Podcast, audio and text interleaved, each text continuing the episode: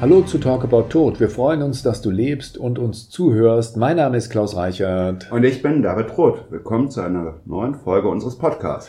David, äh, darf man auf dem Friedhof grillen? Warum sollte das nicht möglich sein? Die Frage ist, was darf man da überhaupt? Also ich habe auf einem normalen Friedhof noch nie jemand grillen gesehen. Nicht in Deutschland vielleicht. Also das ist ja die Sache. Generell, wenn ich auf so einen Friedhof komme, sehe ich da erstmal die große Tafel wo drauf steht, was alles ausdrücklich verboten ist. Und dann bin ich ja vielleicht auch so sozialisiert, nicht Betreten des Rasens ist verboten oder dies, nicht jenes und sowas zu machen, dass das eigentlich ganz streng ruhige und sterile Orte sein sollen, wo alles Bunte, alles Fröhliche, alles Lebendige weg ist. Und wo ich eigentlich auch gar nicht auf die Frage komme, wer will eigentlich überhaupt auf einem Friedhof grillen? Ne?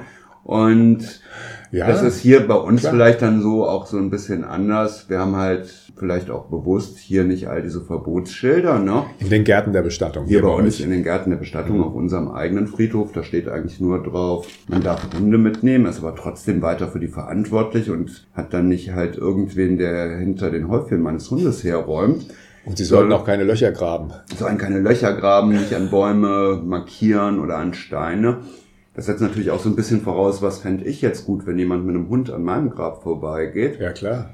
Aber hier bei uns haben wir vielleicht eine gewisse Kultur geschaffen, dass Menschen Ansprüche stellen, fragen, was sie halt hier gerne machen würden. Mich hat hier noch keiner gefragt, darf ich neben dem Grab sitzen? Darf ich den Baum umarmen? Darf ich mir einen Stuhl mitbringen? Darf ich hier Gitarre spielen? Alles Sachen, die hier üblich sind. Bis hin vor zwei Wochen war richtig schönes Wetter. Ich gehe hier mit einer Gruppe durch. Wir haben mehrere Beerdigungen an dem Tag dort gehabt, weil Wochenenden ja nun mal schlicht die Tage sind, wo man vielleicht wirklich noch Zeit für dieses Thema hat. Und dann liegt da einer auf einem Badehandtuch neben seinem Grab und umarmt das. Und nimmt das als schönen Ort wahr. Man hätte meinen können, er lag in der Sonne, dass er sich da vielleicht sonnt, aber er war halt Musik am Hören, er war am Wein und er hat dieses Grab auch selber umarmt. Und genau so wie dieser Mann, der hat uns gar nicht gefragt, es war aber auch keine Frage, ob er das darf oder nicht, uns Menschen dann gefragt haben, dürfen wir hier grillen. Auf der Tafel vor den meisten Friedhöfen, da steht erstens drauf, wann sie geöffnet sind. Ja. Ne? Und dann auch so ein paar Regeln, ähm, ja, dass man die Wege nicht verlassen darf und auch äh, Vorschriften, was so die Grabgestaltung angeht. Hier bei euch ist es ja alles frei. Also es gibt keine Gräber in Reih und Glied, wie man das normalerweise nee, kennt, sondern die verteilen sich so im Wald und es gibt auch keine Vorschriften, wie die auszusehen haben oder gibt es eine Vorschrift? Also es sollte schon naturnah sein, es sollen keine Fundamente sein, es soll gerade nicht so eine Steinwüste vielleicht sein. Man sollte, wenn es nach uns geht, sage ich mal, nicht diesen ganzen Waldcharakter wegmachen, indem man halt eine Steinwüste draus macht. Es ja. gibt auch keinen Zaun um den Wald drumherum. Doch. Genau, aber es gibt keine, ähm, keine Tore, die abgeschlossen sind, ne? sondern der Friedhof ist eigentlich nee, da immer offen. jederzeit hin.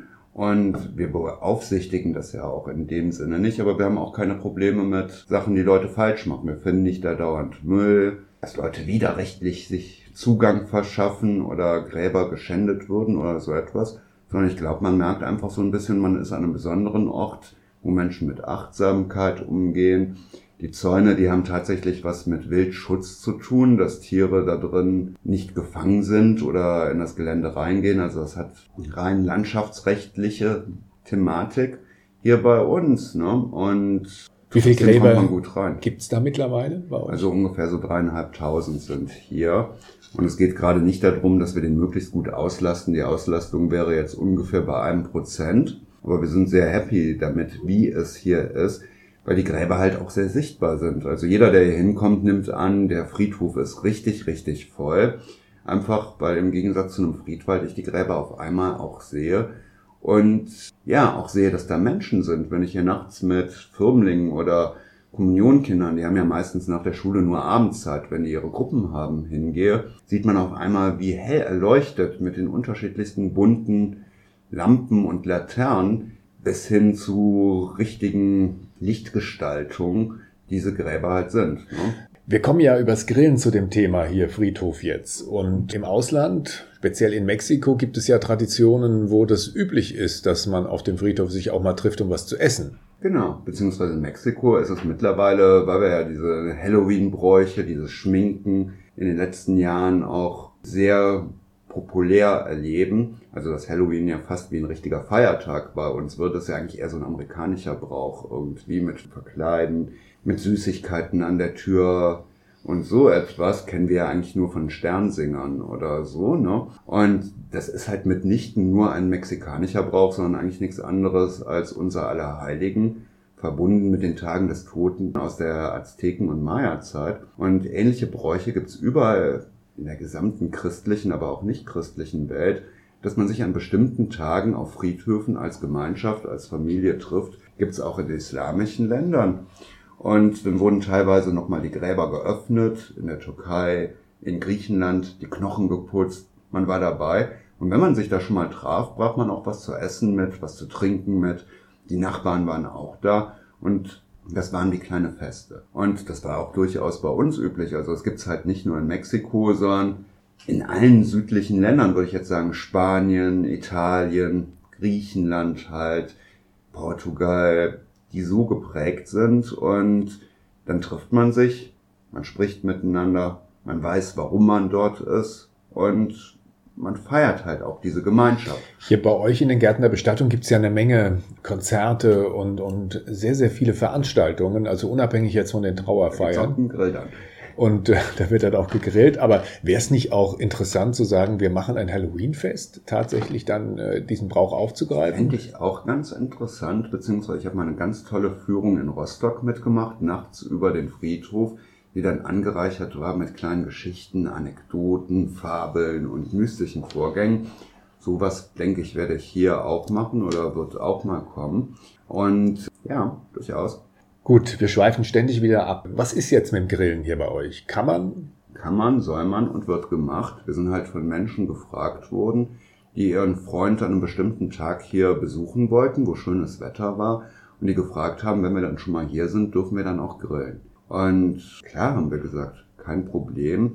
Und seitdem ist das öfters geschehen. Nur immer, wenn ich das erzähle, stößt das natürlich auf ein gewisses Unverständnis, weil Leute sagen, wie kann es an so einem Ort zugehen, dass dort Menschen auch fröhlich sind, so wie wir das halt auch von den Veranstaltungen kennen. Wie können wir sicherstellen, dass dann auch alle sich an diesem Tag auf dem Friedhof wohlfühlen, wo da ein Grüppchen am Grillen ist? Und die sind vielleicht nicht nur ganz leise, knisternd dort am Grillen oder an einem Gasherd oder was auch immer, sondern dann trinken die was dabei, dann wird das fröhlich, dann wird das wie so eine richtige Gemeinschaft. Und wie kann ich dann zum Beispiel, das ist der Klassiker, eine Mutter, die gerade ihr Kind verloren hat, die in tiefer Trauer dort am Grab steht und am Weinen ist, wie kann ich die vor so einem Trüppchen schützen? Und das zeigt mir eigentlich immer so ein ganz verqueres heutiges Verständnis von Trauer und Gemeinschaft.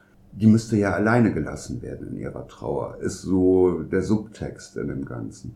Und ich glaube, das ist genau falsch. Wenn da so eine Gruppe ist, die am Grillen ist, und ich glaube, das ist jetzt mittlerweile sicher schon 10, 20, 30 Mal hier geschehen. Ich habe keine einzige Beschwerde von einer Mutter oder von Dritten hier gehört, dass das irgendwie unwürdig gewesen wäre. Wäre es meiner Ansicht nach doch toll, wenn diese Gruppe, die da grillt, vielleicht dann auch mal auf die Dame zugeht, so wie Gesellschaft das eigentlich sollte, wenn wir sehen, dass Menschen Probleme haben und sie fragt, was ist denn passiert? Magst du nicht hinzukommen? Magst du nicht auch vielleicht ein bisschen Gemeinschaft haben.